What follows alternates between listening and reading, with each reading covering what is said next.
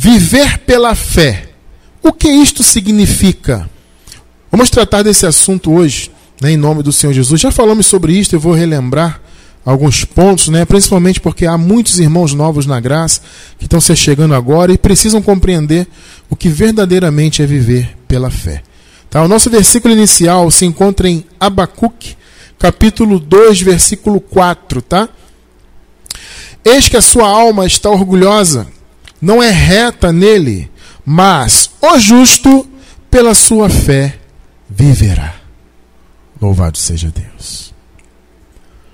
Preciosa igreja do Senhor Jesus, povo de propriedade exclusiva de Deus, abençoados com todas as, bênçãos, igreja sem ruga, sem mácula, livres do pecado, livres do império das trevas, abençoados com toda sorte de bênçãos. É importante, amados, nós que estamos na graça, né, compreendermos o que é viver pela fé. É evidente que quem já está em graça há um tempo, já tem experiência na palavra, já compreende bem isso. Mas há muitos irmãos que estão se chegando agora à graça, conhecendo esse evangelho precioso, e é importante para nós que temos um pouco mais de experiência na palavra, transmitirmos, eh, transmitirmos né, a esses irmãos esse entendimento. Porque durante muito tempo, e, e, e a maioria né, dos que vêm para a graça, a maioria vem do sistema religioso, né, seja católico, seja protestante, né, evangélico tradicional, batista, sei lá, sétimo dia, pentecostal, enfim, né? Ah, esses irmãos, quando recebem a graça, né, eles têm os olhos iluminados, mas antes, a maioria, como eu disse, estava no sistema religioso ali, sendo enganado, sendo manipulado né, pelas mentiras e os enganos do sistema e das suas instituições. Então é bom esses irmãos entenderem o que é de fato viver pela fé, porque, amado, veja bem, só debaixo da graça você vive plenamente pela fé. É interessante você entender isso. Você que está chegando na graça agora, agora sim você vai viver pela fé. E você vai entender por que eu estou falando isso, tá? Então é muito importante, amados, nós entendemos que viver pela fé, antes de tudo, não é você viver como um religioso. Porque existe essa essa esse raciocínio, né, que relaciona diretamente a fé com religião propriamente, né? Então, ah, se você tem, mesmo porque a palavra fé né, na língua portuguesa e, e, e, em geral, ela acaba sendo um sinônimo de religião. Né? As pessoas perguntam, elas não perguntam qual a sua religião. Geralmente perguntam qual a sua fé. Né? Ou seja, em que você acredita. Então as pessoas relacionam isso, fé com religião. Então a pessoa pensa, como eu pensava, que viver pela fé era ser religioso. Eu achava que quando eu estava lá, quando eu era pentecostal, por exemplo, né, e eu vivia subindo aos montes, sabe, e jejuando e pagando preço, entre aspas, né, para tentar ser abençoado, para tentar ser salvo, para buscar o Espírito Santo, para, enfim, eu achava que aquilo era viver pela fé, né? Aquilo é que era fé. Não, eu tenho muito eu, eu, já contei isso aqui algumas vezes, eu vou relembrar para os irmãos que nunca ouviram essa história.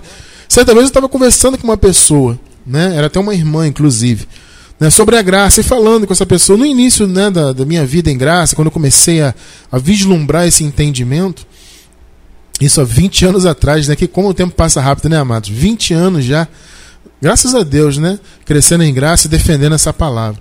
Então, nesse início, eu não sei se foi há 20 anos exatamente, mas deve ter sido próximo disso, 20 anos atrás, um pouco, talvez 19, 18 anos atrás, eu tive uma conversa que me marcou.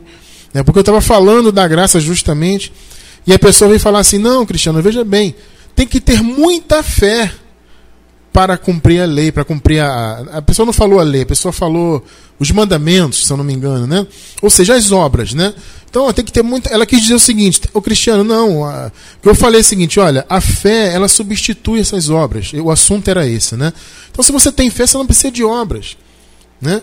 E a pessoa falou: não, Cristiano, ao contrário, tem que ter muita fé para fazer. Né? Tem que ter muita fé para subir um monte. Tem que ter muita fé para jejuar horas e horas. Tem que ter muita fé para isso, para aquilo, para fazer a campanha, para. Enfim. Então vocês veem que o raciocínio do povo é esse, ou seja, a fé é ser religioso. Então, se eu jejuo muito, é porque eu tenho fé. Percebe? Se eu vou a um monte, subo lá uma montanha, me sacrificando para supostamente buscar a Deus numa montanha, é porque eu tenho fé. Né? Então, se eu sou fiel dizimista, é porque eu tenho fé. Se, sabe, se eu guardo o sábado, é porque eu tenho fé.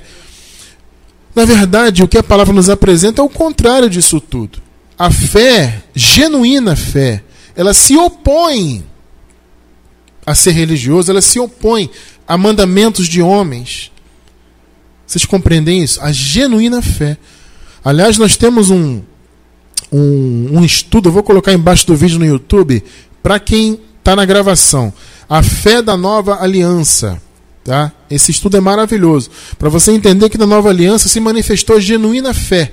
A fé que estava predestinada para os filhos de Deus, para ser, ser manifestada no coração dos eleitos de Deus, escolhidos desde antes da fundação do mundo. Essa genuína fé se manifestou na nova aliança. Então acesse esse estudo depois, está na gravação, tá gente? Ao vivo aqui não tem como colocar, que eu me lembrei agora dela. Né? Não, te, não, teve, não, não, tive como colocar antes, né? No link. Então ao vivo não tem como colocar agora. Mas depois da gravação vamos colocar o link, tá? A fé da nova aliança. É interessantíssimo esse estudo para você entender que nós temos hoje uma fé específica da graça. Uma fé que se manifestou especificamente nessa nova aliança e que hoje preenche plenamente nosso coração. Então nós vivemos por essa fé. Agora, o que isso significa? Significa ser, então, cumpridor de ordenanças? Guardar sábado de 24 horas, subir montes, sacrificar daqui, fazer dali. É isso que é, que é a fé? Né? O Paulo, ele citou nesse texto de Abacuque, né? O Abacuque disse, né? Mas o justo viverá pela sua fé. É interessante, no início ele fala, né? Eis que a alma está orgulhosa. Isso aqui é um outro contexto, tá? Aqui está falando dos caldeus, é uma outra história. Se você quiser ler depois, historicamente, você vai ver ali, tá?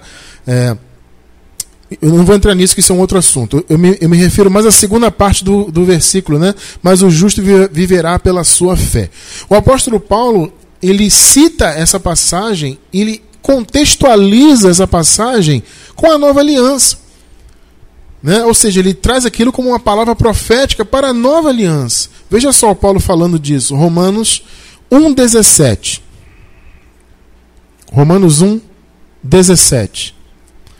Porque nele, em Deus, em Jesus, né, se descobre a justiça de Deus, veja, de fé em fé. Como está escrito: Mas o justo viverá pela fé. Olha só o que está escrito aí. Paulo está chamando aquele texto, né, trazendo para a nova aliança. O que ele está dizendo? Agora se cumpre isso. Porque no Senhor Jesus se descobre a justiça de Deus. Olha que interessante isso, amado. E é interessante, Paulo fala de fé em fé. Aqui tem um sentido de quê? De crescimento em crescimento, né? Cada vez que a sua fé é ativada, por assim dizer, né? Recentemente nós falamos sobre isso, sobre ativação, entre aspas, né? que é uma metáfora. A fé ela é um dom né? que Deus nos deu. Nós já nascemos com o dom da fé dentro do nosso interior, dentro do nosso espírito. Tá? Quando nós ouvimos a verdadeira palavra, o verdadeiro evangelho, essa fé veio. Né? O Paulo fala: fé vem por ouvir. Né? Esse vem é vem de dentro para fora. É uma palavra no grego que significa isso, algo que, tá lá, algo que está lá no interior e vem, né? E se manifesta. Então, essa fé, esse dom que estava em nosso espírito, nós nascemos com ele. Quando nós ouvimos a palavra, o dom se manifestou em nossa mente. Ele veio do Espírito e se manifestou em nossa alma e transformou a nossa alma, porque nele se descobre a justiça de Deus de fé em fé. Ou seja, cada vez que você ouve a palavra, sua fé é ativada. Por isso que é importante, amado, você sempre estar em contato com a palavra, sempre ouvindo o conhecimento, para que, que seja de fé em fé, como Paulo diz, de glória em glória, o seu crescimento. E ele diz que isso aqui se descobre a justiça de Deus. O que, que significa isso, amado? Quando você recebe a genuína fé ativada na sua mente, você compreende a justiça de Deus e você para de tentar estabelecer a sua própria justiça. O que acontece com quem está debaixo de obras da lei é isso, a pessoa está buscando estabelecer a própria justiça dela. Então ela quer se justificar, né?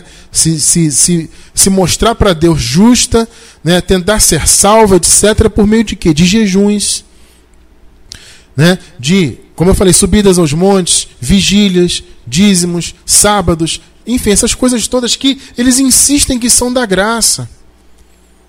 O grande mal, amados, dessas igrejas do sistema religioso é que elas insistem que jejum faz parte da graça. Ah, não, porque eles dizem que estão na graça, né? Se você perguntar a qualquer pastor aí, ele vai dizer: não, estamos na graça, irmão. Né? Aí você pergunta ele, mas pastor, na sua igreja o senhor institui jejuns? Ah, sim, claro. Ué, então como é que o senhor está na graça? Não, eu estou na graça porque o jejum é da graça. Jesus jejuou no deserto. Nós vemos as, as pessoas em Atos dos Apóstolos jejuando. Né? Ele acha que basta isso. Ah, Jesus jejuou. Ah, eu vejo lá alguns judeus jejuando lá na igreja inicial, né? Que aparece em Atos dos Apóstolos. Ah, eu vejo isso. Ah, então o jejum é da graça. Você vê que a pessoa nem procura avaliar, analisar os contextos, entender os tempos. Não, não, não se preocupam com isso. Não, Jesus jejuou no deserto, então tem que jejuar, ponto. Não, amado, calma aí, vamos analisar. Por que ele jejuou no deserto? Em que, de que, debaixo de que dispensação Jesus de Nazaré estava? Jesus estava debaixo da lei. Não é o que Paulo fala? Que o Senhor nasceu de mulher, nasceu debaixo da lei? Ele nasceu debaixo da lei porque ele veio para cumprir a lei. É, é simples isso. Sabe? Então, debaixo de que dispensação ele estava? Você entende? Se você não, não, procurar entender a palavra dessa maneira, os textos, contextos, contexto histórico, contexto cultural, se você não se preocupar com isso, você embola o meio de campo como o sistema faz. Então é importante nós entendermos isto. Você não tem que buscar sua justiça própria pelo jejum, pelo sacrifício, pelos montes, pelas vigílias, e faz campanha, e passa óleo, e usa a roupa que o ministério manda, e não corta cabelo, ou corta, não passa batom. Não... Eu vivi muitos anos nisso. Não pode andar de bermuda. O homem não podia andar de bermuda na minha época de pentecostal, era só calça comprida. E a mulher não podia, então, mulher então usar calça era um absurdo, né? Então a mulher não podia usar calça, tinha que ser o um saião no pé e aqueles cabelos específicos e, enfim, a mulher sempre sofreu e sofre até hoje muito mais, né, no meio da religião com essas proibições e com essas imposições.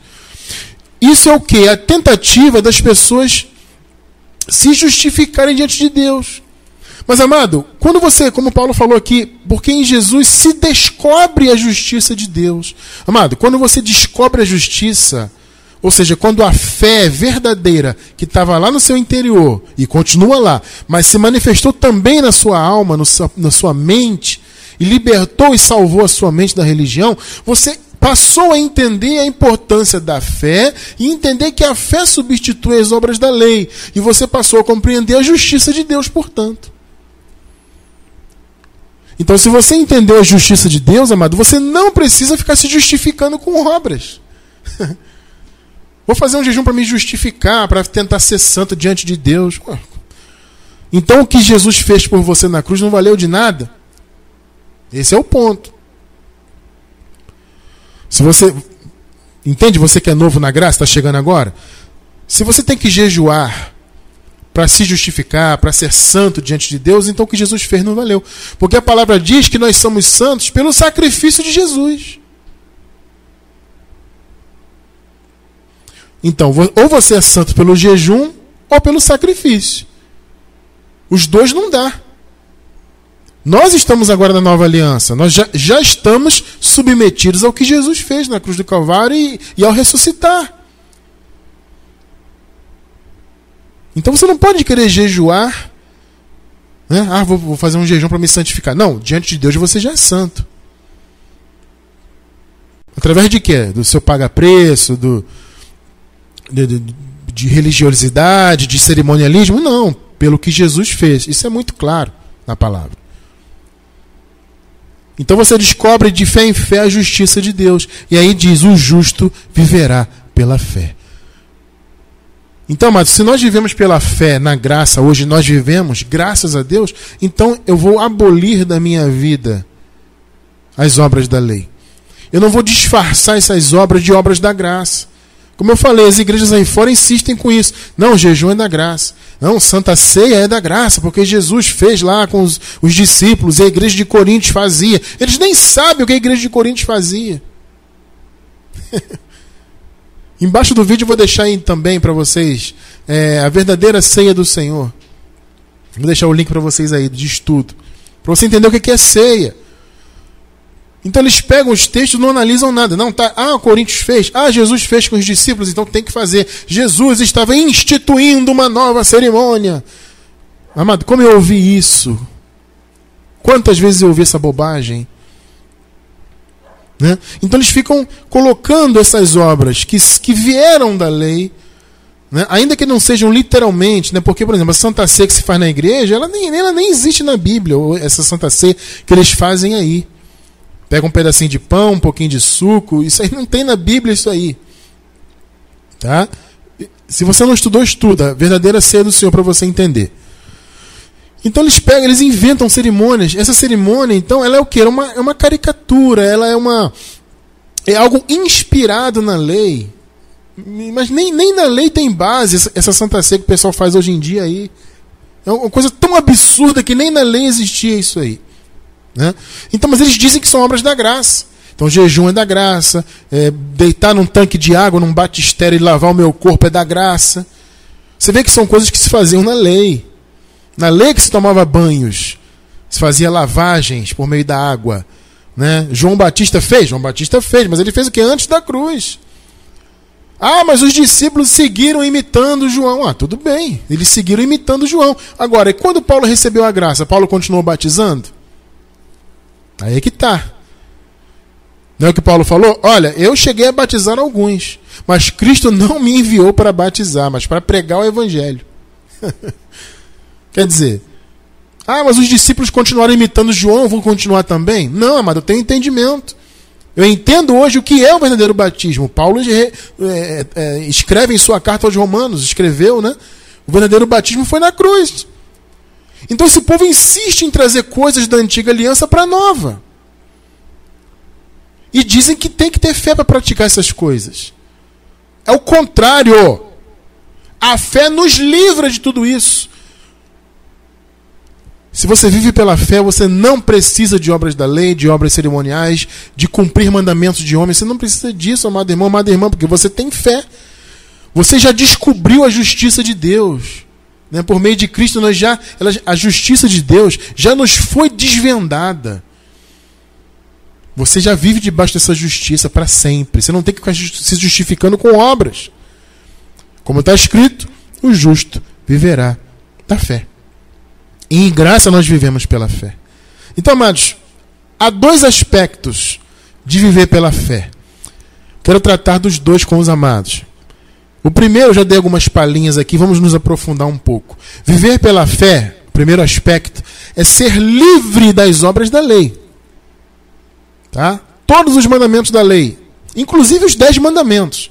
Ah, mas Cristiano, os dez mandamentos. É, amado, existe um sistema aí né, que é, é, que é do, do, sétimo dia, né, que guarda sábados, que eles criaram uma coisa, né, para tentar disfarçar e amenizar essa coisa da lei. Eles criaram uma visão assim: existe a lei moral, a lei cerimonial. Aí eles dizem: não, nós não cumprimos mais a lei no sentido cerimonial. Mas o interessante é que eles cumprem sim. Eles dizem que não cumprem, mas cumprem. Por quê? Porque tomam a tal ceia, que na verdade é uma figura da Páscoa.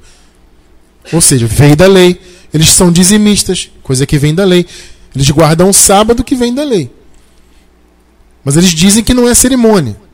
Não, eles fazem os batismos, dizem que né, não veio do antigo pacto diante da cruz. Mas eles dizem assim: não, nós não cumprimos as ordenanças lá que haviam cerimoniais, mas nós cumprimos a lei moral. Amado, não existe lei moral, lei cerimonial. Lei é lei. Entende isso? Ah, mas cristiano. Não, não tem mais nem menos, amado. Lei é lei. O Paulo falou que é, os mandamentos né, gravados com letras em pedras era um mandamento, um ministério de morte, amado. Não é, não é o Cristiano França que está falando isso, não, amado. Está na palavra, é o Paulo que falou isso, revelado pelo Espírito de Cristo. Gravado com letras em pedras. Eu te pergunto, o que foi gravado com letras em pedras, se não os dez mandamentos? O Paulo diz o ministério da morte. Olha só, gravado com letras em pedras. Amado, não tem lei moral, lei cerimonial. Lei é lei. Tá? E essa lei moral que eles dizem se resume em amar. E essa lei está aqui, ó, o Senhor colocou em nosso coração. Eu não tenho mais que seguir na letra, porque a letra mata, percebe? O Espírito vivifica, a letra mata. O apóstolo deixou isso muito claro. Então eu não vou seguir na letra. O meu sábado não é um dia que não é um dia que começa é, sexta-feira à noite e acaba no sábado à noite, né? O, o sábado, é, o Shabá é isso, né? Na sexta-feira, no, no, no, pôr do sol de sexta-feira, inicia o Shabá até o, o, o, pôr do sol de sábado. Não é isso, o sábado agora é Jesus. Jesus é o meu sábado, é o meu descanso. É aquilo que eu sempre digo, o sábado para nós é todo dia. Entende? Nós temos que nos afastar das obras da lei, da letra da lei, do cerimonialismo da lei. Porque a fé substitui a lei. Esse é o, é o, é o, é o, é o que estou tentando passar aqui para você. O dom da fé nos foi dado justamente para substituir a lei, não para corroborar, não para fazer, fazer você viver a lei pela fé. Isso não faz sentido. Como eu falei daquela conversa que eu tive, né, alguns há, há anos atrás, né? Eu falei para a pessoa da, ah, não, nós vivemos pela fé. A pessoa, não, Cristiano, mas tem que ter muita fé para jejuar, tem que ter muita fé para pagar o preço, tem que ter muita fé para ser dizimista, tem que ter muita fé para subir o monte, tem que ter muita fé. Entendeu? Entende? As pessoas relacionam fé com religião, mas na verdade não. A fé nos livra da religião, nos livra dos mandamentos. Então, o que é viver pela fé? Que Paulo fala. O primeiro aspecto é esse: é você viver livre de obras da lei. Vamos ver aqui, ó, Gálatas capítulo 3, versículos 24 e 25. Vejam só.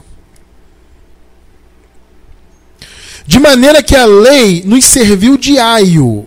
Aio é o quê? É condutor, né? É o tutor, serviu de, de, de tutor, de, de, de, O aio aqui, né, na, na, a palavra no grego, inclusive, significava, literalmente, uma pessoa que era responsável em conduzir as crianças, né? Um professor, um tutor, alguém que era responsável em cuidar das crianças, ensinar, né, e tudo mais. Então o Paulo usa essa figura para a lei. A lei foi a nossa, a nossa tutora, ela nos conduziu. Tá? Então houve um período aí, tá? De, de, em que a lei conduziu o povo. Então, de maneira que a lei nos serviu de aio para nos conduzir a Cristo, para que pela fé fôssemos justificados. Você vê, a lei conduziu até quando? Até Cristo. Por isso que Cristo é o fim da lei. A palavra fim significa o término, o limite onde uma coisa acaba. Né? Ela pode também significar objetivo, né? Ah, o objetivo da lei é Cristo. Não muda o sentido, porque se nós chegamos a Cristo, logo o objetivo da lei foi alcançado. Então a lei acabou. Seja qual for a interpretação ou a tradução, melhor dizendo, que você dá para a palavra fim, dá na mesma. Porque o objetivo da lei era conduzir o povo. Paulo falou que a lei serviu de aio. Ou seja, a lei foi dada e ela tinha um objetivo. A lei veio para diagnosticar o homem, o pecado. Né? A lei veio para trazer morte espiritual, porque Deus havia dito que, te, que haveria essa morte. Então a lei veio para cumprir a palavra de Deus e veio para conduzir o povo até Cristo. Agora, Cristo veio, amado, acabou a lei. Mas as pessoas insistem em misturar Jesus com obras da lei. Não, amados, nós somos justificados pela fé. O que é ser justificado pela fé? É não precisar de obra da lei para ser justificado. É isso. Quando fala assim, ó, você é justificado pela fé, significa o quê? Você não precisou cumprir a lei para ser justificado. Ponto. 25. Mas, depois que veio a fé, olha aí, ó. Mas Cristiano, quer dizer que a fé veio na nova aliança? A genuína fé, sim. A fé da nova aliança se manifestou só na nova aliança. Por isso que eu falei, tem um estudo aí embaixo. Perdão. Tem um estudo aí embaixo para quem está na gravação. A fé da nova aliança, tá? Mas depois que veio a fé, já não estamos debaixo de aio. Você viu? A lei era o quê? A lei era o aio.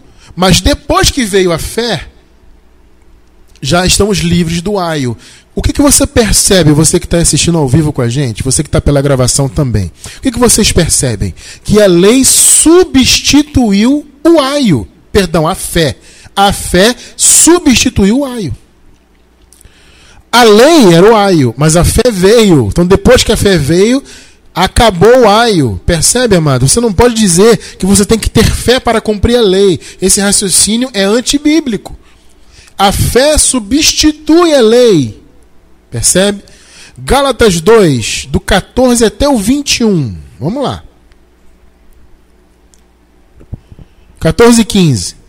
Quando vi que não estavam andando de acordo com a verdade do Evangelho, aqui Paulo está falando de Pedro e dos judaizantes, dos outros apóstolos, inclusive, tá? que eles não estavam andando na verdade do Evangelho.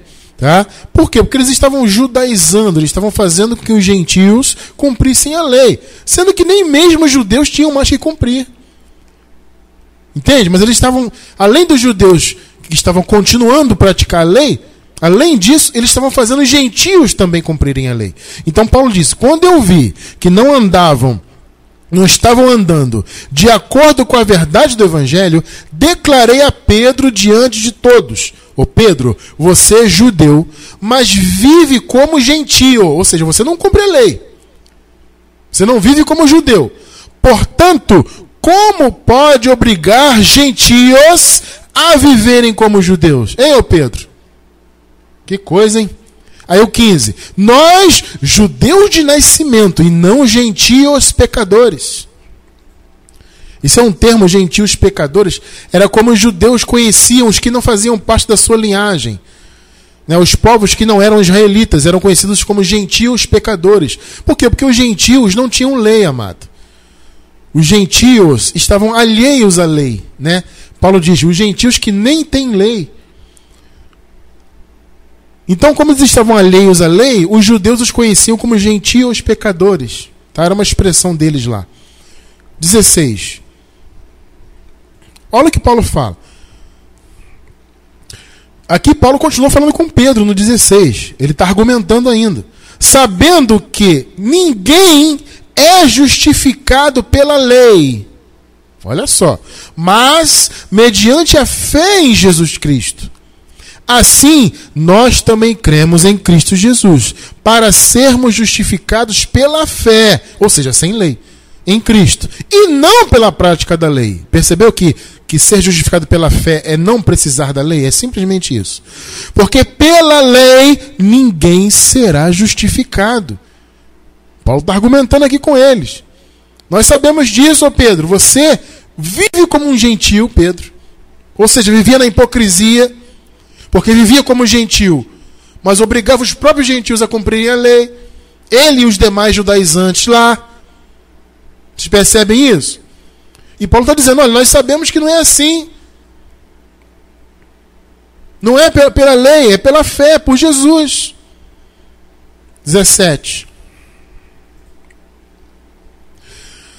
Se, porém, procurando ser justificados em Cristo, descobrimos que nós mesmos somos pecadores. Olha que interessante isso aqui. Será Cristo então ministro do pecado? De modo nenhum. De modo algum. Por que Paulo fala isso aqui? Ô, Pedro, nós que buscamos ser justificados por meio de Cristo, ou seja, nós que estamos abandonando a lei, inclusive você, Pedro, que, que também vive como gentil. Você sabe que não precisa da lei. Você vê que hipocrisia do Pedro, né? Então ele fala: se nós que já vivemos é, é, é buscando é, é, sermos justificados por meio de Cristo, nós, ou seja, nós abrimos mão da lei, Pedro. Mas nós também fomos, é, nos encontramos como pecadores. Em que sentido? Por quê? Mas eles nasceram antes da cruz. O que, que Paulo está dizendo? O, o, o Pedro e demais judaizantes, tanto gentios como judeus, todos nós somos pecadores. Nós nascemos debaixo do pecado. Eles haviam nascido antes da cruz, né? Então eles nasceram lá como pecadores. Então Paulo está dizendo: olha, nós chamávamos os gentios de pecadores, mas nós também somos. Não é que Paulo fala, não há um justo nenhum sequer? Porque todos nasceram antes da cruz lá, nasceram debaixo do pecado. Nós não, nós vivemos, nós atualmente, né, depois da ressurreição, principalmente depois do ano 70 depois de Cristo, acabou isso aí. Nós já nascemos justificados, né, justos diante de Deus, santos diante de Deus. É, a nossa experiência como igreja é diferente da, daquela igreja daquela época, tá? É diferente. Eles nasceram antes da cruz. Então Paulo disse: olha, nós que somos, é, buscamos ser justificados por, por Jesus, pela fé. Ou seja, nós não cumprimos mais a lei, o Pedro, nós também somos pecadores. Agora, Jesus é ministro do pecado? De modo nenhum. 18, 19. Aí Paulo usa aqui uma expressão, né? uma força de expressão. Ele fala: se reconstruo o que destruí, provo que sou transgressor. Paulo está falando da lei, né? Pois, por meio da lei eu morri para a lei a fim de viver para Deus. O que é reconstruir o que destruiu? É a lei, está se referindo à lei. Ora, se eu vou edificar a lei de novo, então eu sou transgressor. É isso que Paulo está falando. Como se ele dissesse, ô Pedro, você está reconstruindo a lei de novo? Se eu reconstruo o que destruí, eu sou transgressor então. Então, se eu vou edificar a lei novamente, não adianta nada o que Jesus fez. Vocês compreendem isso? Então, Paulo explica, porque por meio da lei eu morri para a lei para viver para Deus.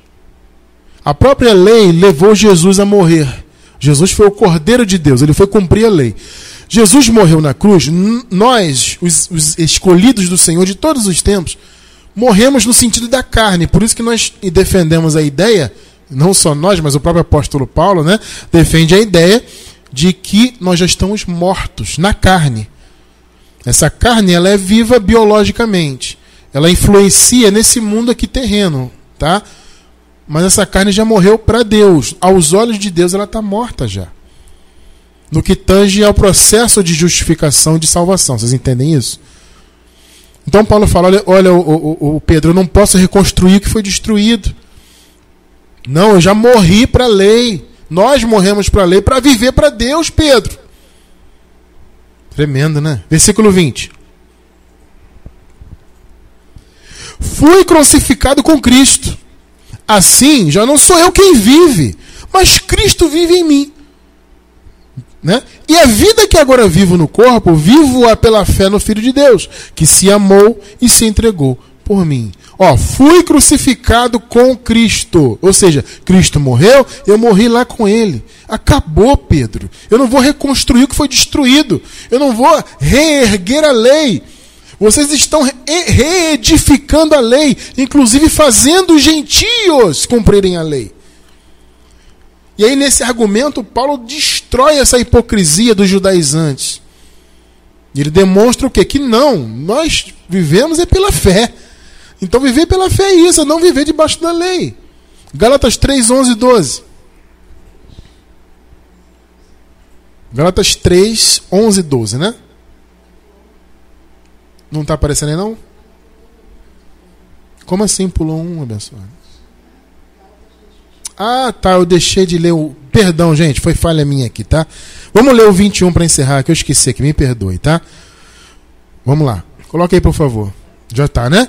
Não anula a graça de Deus, porque se a justiça vem da lei, Cristo morreu inutilmente. Pegou aí? Cristo morreu inutilmente. Então, se eu vou reconstruir a lei de novo, Cristo morreu à toa. E não, amado, Cristo não morreu à toa. Entende? Mas só debaixo da graça, do Evangelho da Graça, é que nós realmente valorizamos o que Jesus fez. Quando você vive pela fé, de verdade, com certeza absoluta você está valorizando 100% o que Jesus fez no Calvário. Só no meio da graça. Quando você faz jejum, quando você é fiel dizimista, quando você vive pagando preço, quando você toma Santa Ceia, quando você batiza, faz abluções, né? Faz abluções e faz isso tudo, o que, que você está fazendo? Você está reconstruindo a lei. Você está reconstruindo o que já foi destruído. E está desvalorizando o que Jesus fez. Está pisando no que Jesus fez. Durante anos da minha vida eu pisei, eu, eu negligenciei o que Jesus fez por mim. Porque eu vivia em jejuns, em ceias, em montes, em vigílias e, e cumprindo ordenanças de homens. Durante 20 anos a morte de Jesus não teve valor para mim. Mas aprove Deus e eu agradeço muito a Deus por isso. Que o seu evangelho genuíno chegou até a minha vida.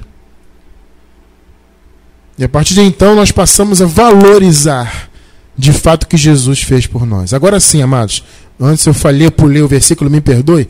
Agora sim, Gálatas 3, 11 e 12.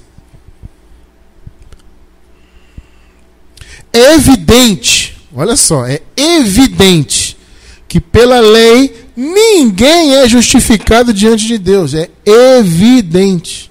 Porque o justo viverá da fé. Mais uma vez aí, Paulo citando, né? O justo viverá da fé, não é pela lei. O 12. Agora veja o 12, hein? Ora, a lei não é da fé, mas o que fizer estas coisas, ou seja, o que viver cumprindo a lei, por elas viverá. Você quer viver pela lei para tornar a morte de Jesus inútil para você? É o que o sistema religioso faz aí fora. Mas a lei não é da fé. Essa história que tem que ter muita fé para jejuar, tem que ter muita fé para fazer, para acontecer, pra... isso aí não, não tem fundamento bíblico. A lei não é da fé. Ou é lei ou é fé. Não pode viver as duas coisas. E a religião vive as duas coisas aí fora. Eles dizem que estão na fé, mas vivem nas obras da lei. Então não estão na fé coisa nenhuma. Não na verdadeira. Romanos 3, 28.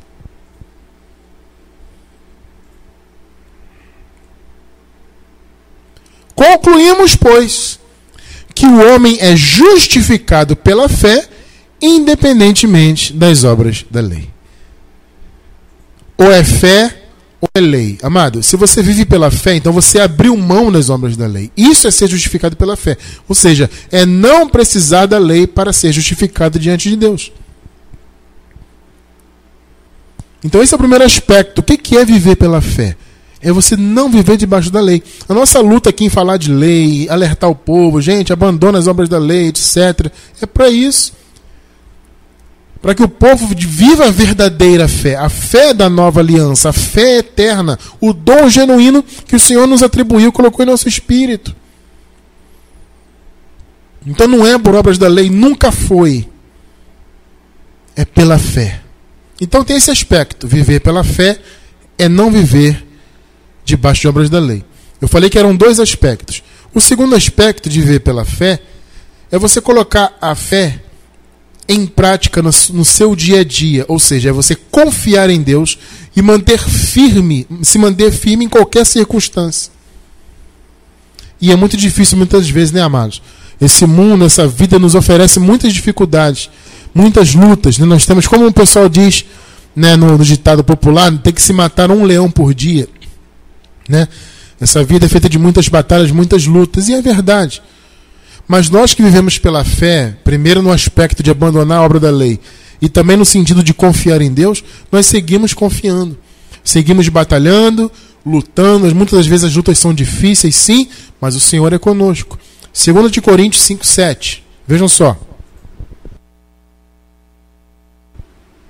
Porque vivemos por fé e não pelo que vemos. O que nós vemos? Nós vemos circunstâncias ao nosso redor. Muitas vezes você pode estar agora ao vivo e passando uma circunstância difícil. Todos nós estamos sujeitos a passar. Assim como eu passo, eu passo, mas muitas circunstâncias difíceis. Vocês não têm noção. Só Deus sabe, minha esposa está comigo, minha família. Mas vocês não têm noção do que nós vivemos. São muitas lutas diárias, terríveis. Então, essas lutas estão ao nosso redor. É o que nós vivemos fisicamente, né? As dificuldades, as lutas, etc. Mas Paulo disse o que? Nós vivemos por fé, não pelo que vemos. Porque se você colocar o seu. É, aí você vai dizer assim, mas irmão cristiano, é muito difícil eu não olhar as circunstâncias. Eu sei que é, amado, é muito difícil para mim também.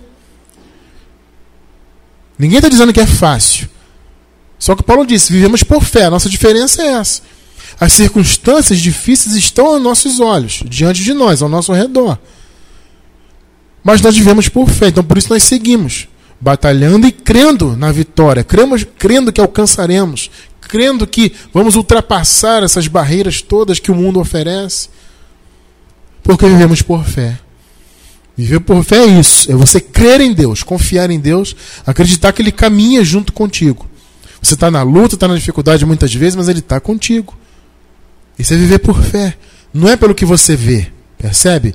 A fé é o nosso firme fundamento, é onde nós nos baseamos, onde nós colocamos o pé e sentimos a força. Né? Quando você está é, é, pisando em cima de alguma coisa que não tem fundamento, fica balançando, né? Você coloca, sei lá, vamos supor uma metáfora aqui, uma, uma madeira fina em cima de uma água. Você sobe e vai ficar o quê? Balançando, né? Você vai ficar com medo, vai ficar desconfiado, porque está balançando, tá? você não tem confiança naquilo ali. É uma madeira fininha na água. Agora, quando você pisa numa rocha forte, você tem confiança, você sabe que não vai cair dali. Você está firme. A fé é isso. Hebreus 1, 11, 1. Ora, veja só. A fé é o firme fundamento das coisas que se esperam. É a prova das coisas que não se veem. Tá vendo que isso aí corrobora o que Paulo falou lá aos Coríntios.